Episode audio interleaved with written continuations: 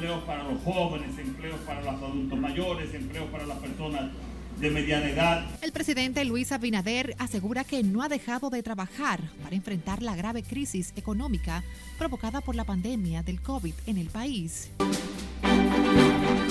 Todo está caro. La canasta familiar ha subido bastante.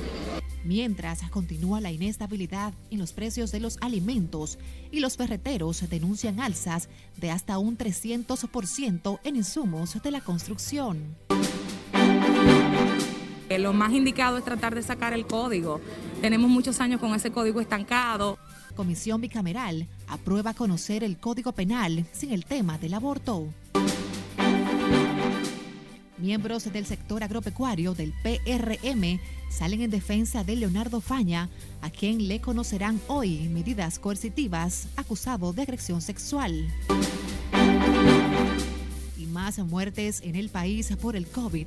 Entre las víctimas, el ex gobernador del Banco Central, Frank Guerrero Prats.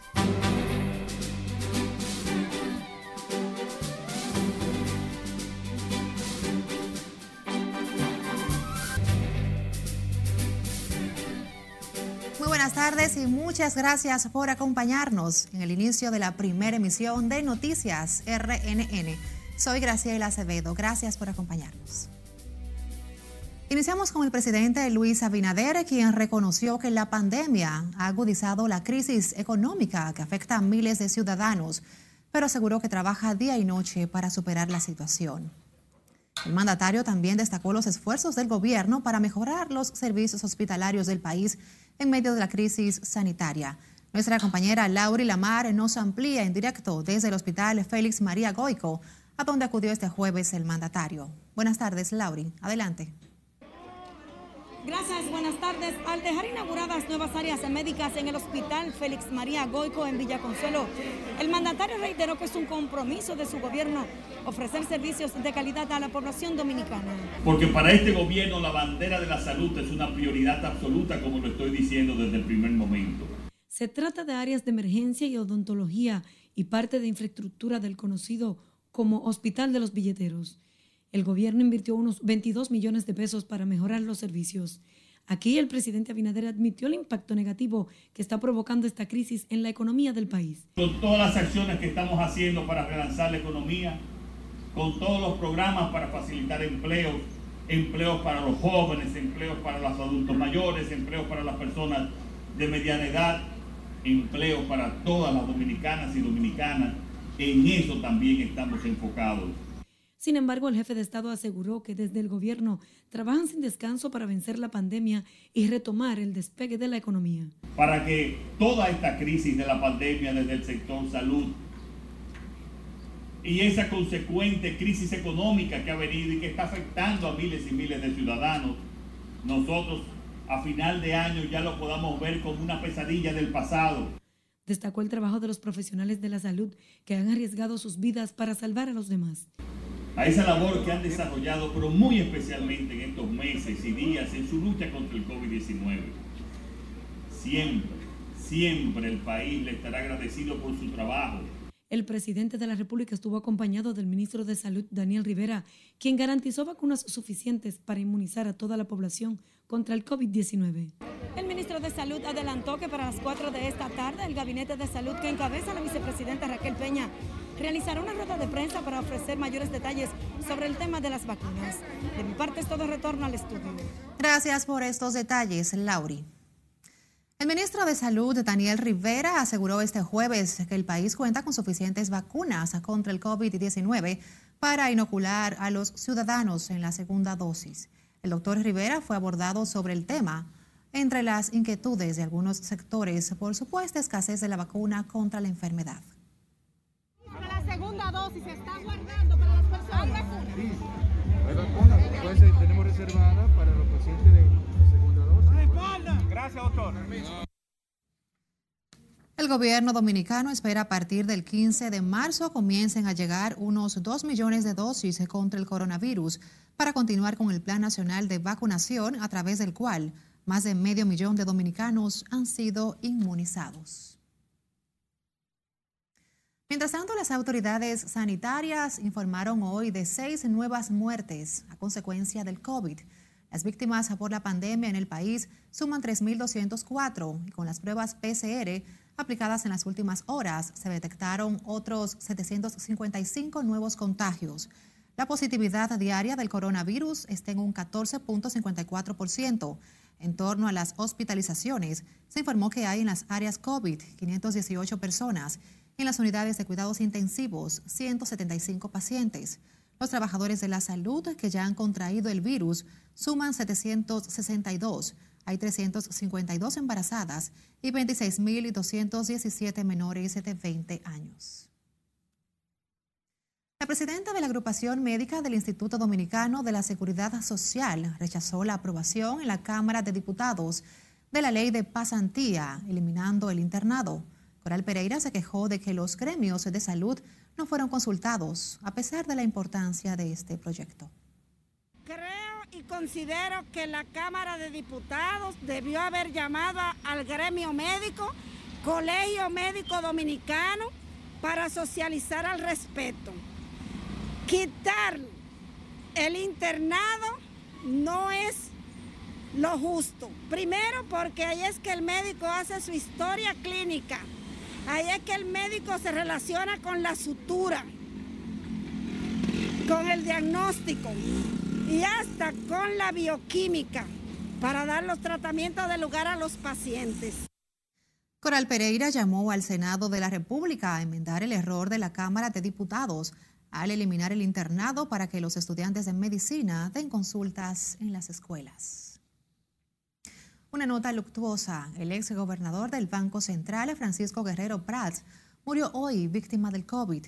Se informó que el economista y político estaba afectado por el virus y esta madrugada expiró por complicaciones derivadas de la enfermedad. Guerrero Prats fue gobernador del Banco Central del 2000 al 2003 durante el gobierno de Hipólito Mejía. También se desempeñó como canciller de la República en esa gestión de gobierno. La muerte de Guerrero Prats ha provocado sorpresa en círculos políticos y económicos del país que hoy lamentan su deceso. El Código Penal Dominicano y sus modificaciones se conocerá en la Cámara de Diputados, pero sin las controversiales tres causales del aborto. Nelson Mateo está en directo desde la sede del Congreso Nacional y nos tiene más detalles. Buenas tardes, Mateo. Cuéntanos. Saludos, ¿qué tal? Muy buenas tardes. Como tú lo acabas de avanzar aquí en la Cámara Baja, parece que todo está listo para recibir un informe favorable a la modificación del Código Penal Dominicano tras 18 largos años de espera. Realmente el tema quizá de moda y que más llaman el código son las causales. El Código Penal Dominicano y sus 384 nuevos artículos fueron consensuados en la Comisión Bicameral de Justicia. Las recomendaciones incluyen pena capital para el sicariato, sus autores intelectuales y secuestro en todas sus modalidades. El tema del aborto quedó fuera del informe. Nosotros lo que queremos trabajar son los ilícitos penales, que es lo que la Administración de Justicia Penal nos manda a hacer. Nos manda a trabajar, por ejemplo, el sicariato, darle respuesta a casos espeluznantes, la violencia contra la mujer, contra el niño. Hay muchos nuevos ilícitos penales que nosotros estamos rescatando. Más de cuatro meses de discusiones y consultas llegaron a su fin para dar paso a un nuevo código tras 18 años pendientes de su aprobación. Entiendo que lo más indicado es tratar de sacar el código. Tenemos muchos años con ese código estancado. Eh, yo soy provida, la gente lo sabe por miles de situaciones que me ha tocado vivir. El ex juez del Tribunal Constitucional Wilson Gómez saluda los esfuerzos del Congreso para dotar al país de mayores herramientas contra el delito y dejó claro que el tema del aborto está penalizado totalmente en el artículo 37 de la Constitución Dominicana. Para plantearse la posibilidad de incorporar eh, el aborto, necesariamente tiene que darse una modificación constitucional, una reforma constitucional. El diputado Alexis Jiménez reconoce que haber dejado fuera las causales y el aborto generarán un abanico de críticas en muchos sectores sociales, pero entiende que es la única forma de pasar el Código Penal. De acuerdo al presidente de la Comisión de Justicia de la Cámara Baja, será en la próxima semana cuando a través de una rueda de prensa, pues la comisión ofrecerá mayores detalles sobre el consenso al que se ha llegado sobre el tema tanto del aborto como del Código Penal dominicano. De mi parte es todo por el momento, regreso contigo a los estudios. Gracias Nelson Mateo, reportándonos desde la Cámara Baja, Palacio del Congreso Nacional. Dirigentes del comercio y sector agropecuario reclamaron hoy la liberación del suspendido director del IAD, Leonardo Faña, preso desde ayer y acusado de violación sexual por la ex encargada financiera de esa institución. Consideran el apresamiento del funcionario como una retaliación política por haber denunciado la operación de una mafia que controlaba los permisos de importación de productos agropecuarios, de la que responsabilizan al entonces ministro administrativo José Ramón Peralta. Quiénes son las personas que hay detrás de esto, haciéndole daño a la sociedad, porque hacerle daño a Faña es hacerle daño a la sociedad dominicana, hacerle daño al sector agropecuario, precisamente un hombre de campo, un hombre del sector agropecuario. El comercio organizado rechaza categóricamente el apreciamiento que le han hecho al señor ingeniero Leonardo Faña, un hombre que fue uno de los principales que hizo oposición para que la mafia corrupta del gobierno del PLD saliera del poder. Faña está preso no porque cometió delito, sino porque lleva un proceso fuerte de investigación sobre la visita sorpresa y sobre la recuperación de los equipos que tenían el funcionario del gobierno. Rodeados de vigilancia policial, se manifestaron frente al Palacio de Justicia de Ciudad Nueva, donde permanece preso Leonardo Faña desde ayer, por orden del Procurador General de la Corte de Apelación. Aunque la supuesta víctima de agresión sexual retiró la querella, el Ministerio Público sigue de oficio la investigación del caso. Para este jueves está señalada la audiencia con las medidas coercitivas contra Leonardo Faña, dirigente agropecuario del partido de gobierno. El hermano del malogrado profesor universitario Junior Ramírez espera que todos los implicados en el caso sean enviados a juicio de fondo por el cuarto tribunal colegiado del Distrito Nacional. El doctor Ramón Ramírez dijo que mañana la jueza Solange Velázquez dará lectura a la sentencia contra los acusados del crimen. La expectativa que, tenemos y lo que nosotros queremos es que la magistrada envíe a juicio a todo el que esté implicado en el caso eh, todo el que ha participado en ese caso que lo envíen a juicio. Y déjame aprovechar para decirte que la nueva acusación que esperamos que haga el Ministerio Público impute también las otras personas que participaron, tanto intelectualmente como materialmente, en la muerte de Junior, que lo impute en la reformulación del expediente. Como autor material del asesinato de Junior Ramírez, se señala a Argenis Contreras, quien había escapado hacia Europa y pasó a Estados Unidos, pero ya guarda prisión en el país. El profesor de la UAS fue asesinado y su cuerpo lanzado a una cañada en el municipio de Los Alcarrizos en un hecho ocurrido el 12 de octubre del 2017. Hablemos ahora del juicio Odebrecht. Tommy Galán y Ángel Rondón, dos de los seis acusados, ya acusaron al Ministerio Público de falsedad y manipulación para incriminarlos en el expediente de los sobornos por los 92 millones de dólares pagados por el consorcio brasileño.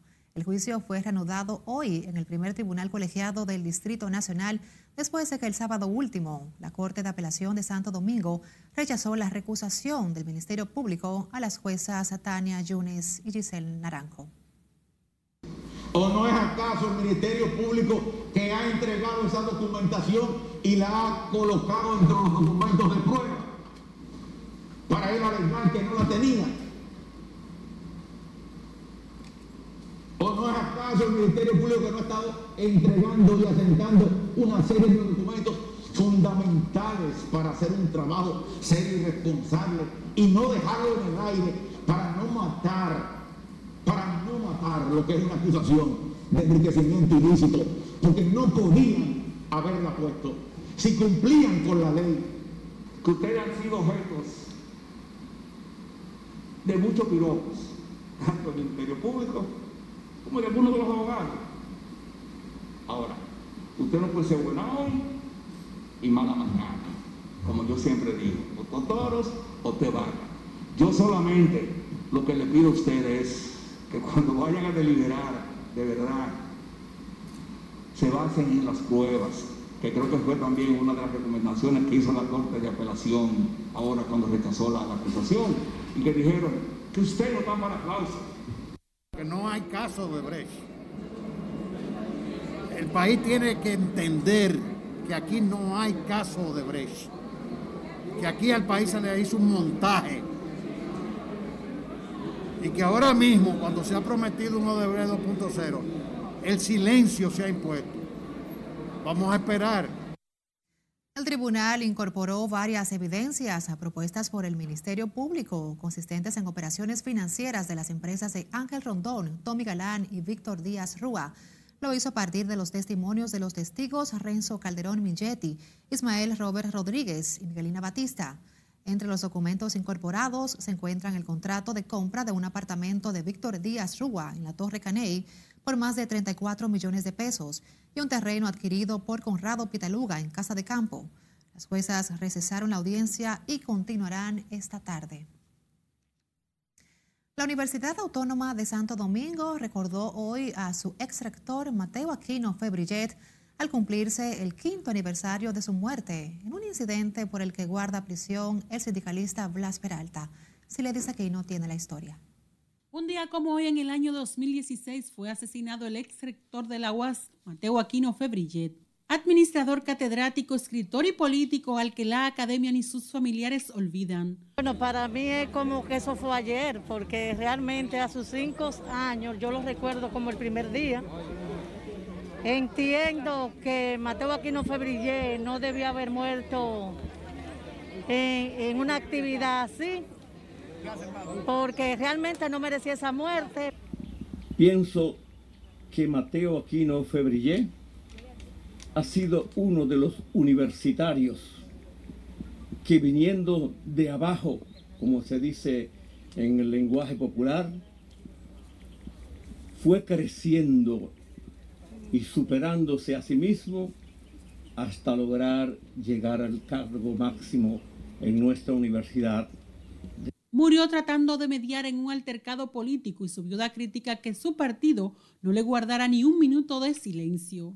Con una ofrenda floral en la tarja erigida en su honor en la UAS, Frebrillet fue recordado por sus compañeros de aulas y familiares. Lo que se vean, lo que no se vean, ellos pagarán. Primero aquí en la tierra y después por la justicia divina. Esa es la seguridad que tengo. Y que Bla Peralta se fuñó porque tendrá que chuparse sus 30 años y ni aún así me paga todo lo que le hizo a Mateo Aquino Febrille. Por el asesinato del ex rector de la UAS fue condenado a 30 años de prisión el dirigente de la Federación de Camioneros Blas Peralta. La familia del finado ex rector de la UAS confía en que Blas Peralta no será liberado para que pague por haber quitado la vida a quien definen como un ciudadano ejemplar. Sila Aquino, RNN. Les invitamos a que también nos visiten a través de nuestras redes sociales en Facebook, Twitter e Instagram. Nuestro usuario arroba noticias RNN. Además, se puede escuchar en nuestras emisiones de noticias a través de Spotify, Apple y Google Podcasts.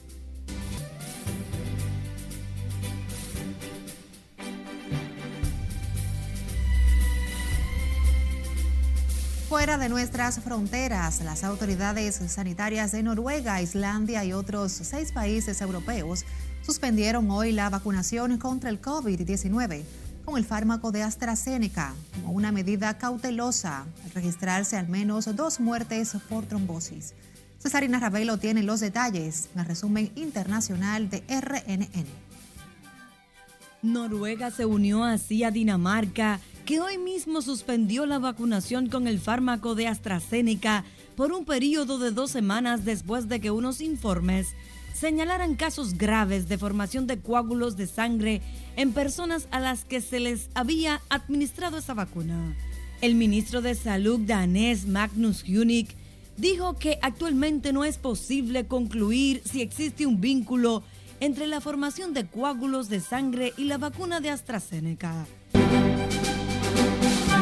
Mientras que se ha anunciado que una nueva variante de coronavirus ha sido identificada en el país en dos personas que recientemente han visitado Antigua y Barbuda. Según la agencia, la mutación comparte algunas de las características de cepas ya conocidas y no ha sido clasificada como alarmante. Vamos a Estados Unidos porque Joe Biden sostendrá este viernes una reunión virtual con los líderes de Australia, India y Japón en un formato conocido como Diálogo de Seguridad Cuadrilateral. En palabras de Jen Psaki, secretaria de prensa de la Casa Blanca, este encuentro es un testimonio de la importancia que le da el mandatario estadounidense a los aliados y socios de su país en la región de Indo-Pacífico. Una potente explosión ocurrida la mañana de este jueves en un apartamento de un edificio en la urbanización El Bosque, en la ciudad venezolana de Valencia, estado Carabobo, causó múltiples heridos y destrozos en la estructura residencial. Al lugar acudió los bomberos y se especula que una fuga de gas pudo provocar el incidente. Y en Colombia, el ministro de Defensa, Diego Molano, justificó este jueves el bombardeo del ejército en el departamento de Guaviaire, en la región de la Amazonia, en el que habrían muerto varios menores de edad. El jefe militar dijo que se trató de un operativo contra una estructura narcoterrorista que usa jóvenes para convertirlos en máquinas de guerra. Y terminamos en Indonesia, donde dos hermanos gemelos se casaron con dos hermanas gemelas y los cuatro decidieron vivir bajo el mismo techo. Todo comenzó cuando el Wanda Julianov y Dayat, de 20 años, empezó a salir con Rani Nurhaini, de 19, mientras estudiaban en la misma escuela de la ciudad de Sumedak. Luego hicieron de casamenteros para el hermano de Elwanda, Welwindi Junianfi, y la hermana de Rani, Rina Nurhaini. Con el tiempo, sus relaciones prosperaron y ambas parejas se casaron en una boda conjunta y ahora comparten la misma vivienda. En las internacionales, Cesarina Ravelo, RNN. Hablemos ahora de política. El Partido de la Liberación Dominicana comenzará con su oposición ofensiva a partir de este lunes, luego de que este domingo juramentó a sus nuevas autoridades encabezadas por el expresidente Danilo Medina. Nuestro compañero José Tomás Paulino nos reporta en directo desde la Casa Nacional del PLD. Buenas tardes, José. Adelante.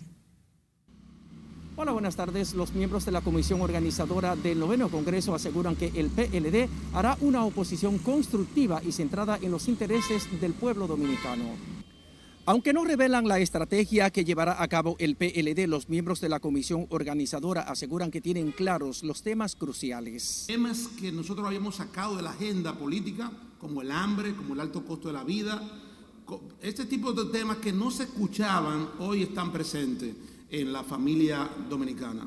Melanio Paredes, miembro del comité político, asegura que la línea opositora del PLD iniciará después de la juramentación del presidente y secretario general y los miembros del comité político pautada para el domingo venidero en el Palacio de los Deportes del Distrito Nacional. Ubicaremos en las graderías del Centro Deportivo alrededor de 3.000 delegados, delegadas e invitados especiales cumpliendo el distanciamiento recomendado en los protocolos eh, sanitarios en rueda de prensa esta mañana explicaron el programa del acto que tendrá un solo discurso, el del presidente del partido, Danilo Medina. También denunciar y enfrentar aquellas iniciativas de políticas que puedan perjudicar las conquistas económicas y sociales que hemos logrado y que fueron una entrega de todos los gobiernos del Partido de Liberación Dominicana, sobre todo de los últimos ocho años. El partido también en este noveno Congreso elige los titulares de las diferentes secretarías. Recuerden que Penal tiene tres secretariados, el científico técnico, en la relación partido-sociedad y el orgánico. Los miembros de la comisión organizadora del noveno Congreso aseguran que a partir del domingo venidero el PLD asumirá su rol como la única organización mayoritaria de la oposición política en la República Dominicana. Vuelvo contigo al set de noticias. Gracias, José Tomás, reportándonos desde la Casa Nacional del Partido de la Liberación Dominicana.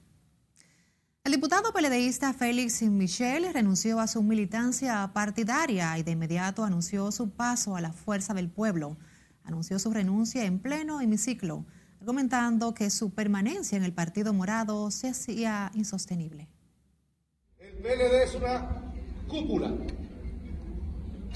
un organismo que toma sus decisiones, correctamente o incorrectamente.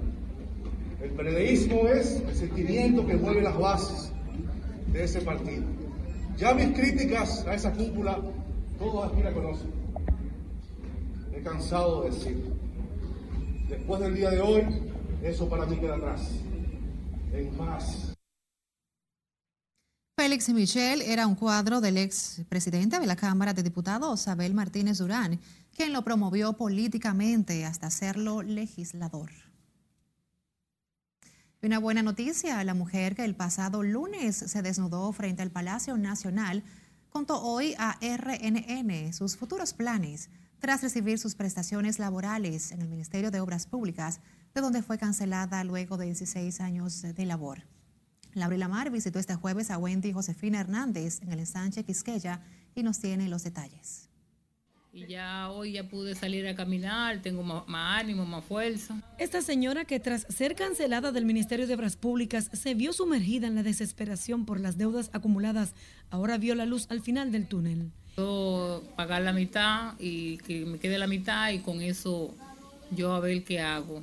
Luego de recibir el pago de sus prestaciones, unos 239 mil pesos, la señora Wendy Josefina Hernández cuenta el alivio que significa para ella y los planes que tiene para generar su sustento. Dios me lo permite, eh, después que yo vaya al médico y que tengo, estoy teniendo problemas de salud, entonces de ahí luego voy a empezar a buscar un pequeño local, quiero poner una cafetería a donde yo pueda vender mi, mi totada, mi jugo y que eso me pueda dejar para yo pagar mi renta.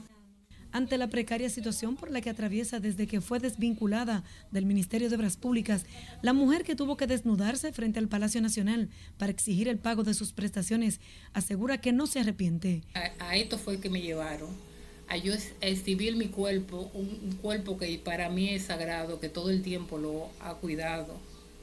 Y cómo me llevan estos gobiernos a yo tener que hacer esto, Señor, cuando ya yo me estaba quitando la ropa y por el camino iba pensando, yo, ¿a qué situación me llevan? Dice estar apenada por otros que como ella están atravesando por esa situación y sin esperanzas.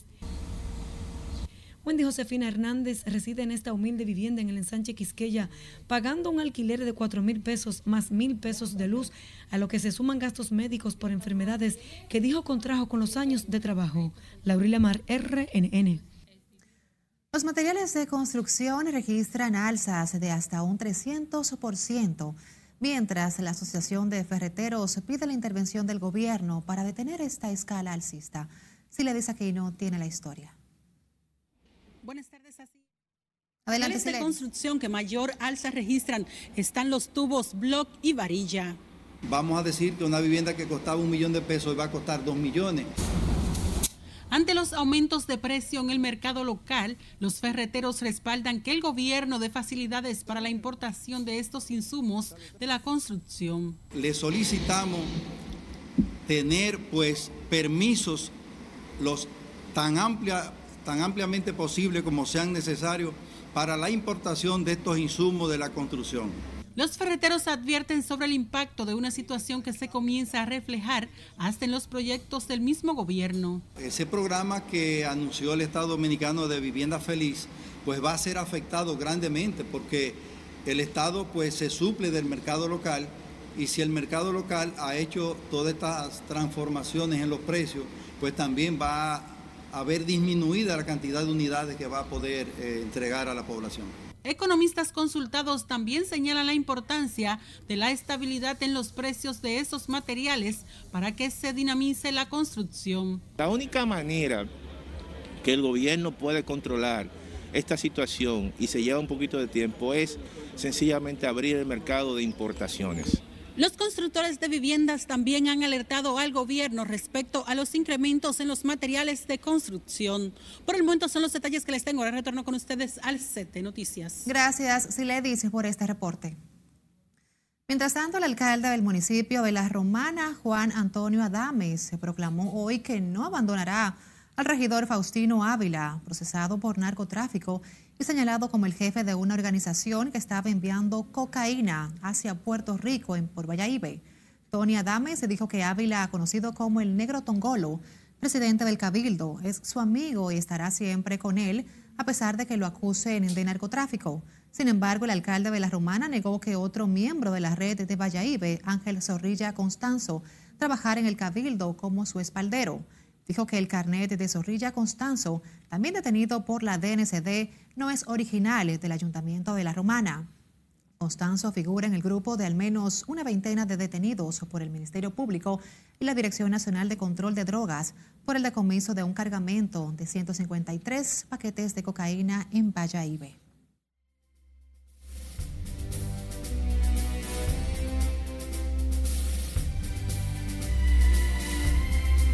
Saludos amigos, muy buenas tardes. En cuanto a las condiciones del tiempo, debemos saber que la mitad del país se encuentra bajo alerta. Fíjense ustedes, en el día de hoy entró Santo Domingo, también San Pedro de Macorís. No descarte usted que ya dentro de unos minutos inicien esas lluvias. Y la parte positiva de todas estas lluvias es que los ríos comienzan a bajar bastante agua que se está necesitando en la región del Cibao. Mientras tanto, Hablemos acerca de esa fuerte nubosidad y miren cómo se va desarrollando de manera gradual y esta hacia el sureste, donde se esperan las lluvias aquí en Santo Domingo y también en Monte Plata. Graciela, continuamos contigo. Gracias, Cristian, a mantener entonces nuestros paraguas al día para no mojarnos. Gracias por mantenernos al tanto. Contigo finalizamos esta jornada informativa. Gracias a ustedes. Buenas tardes.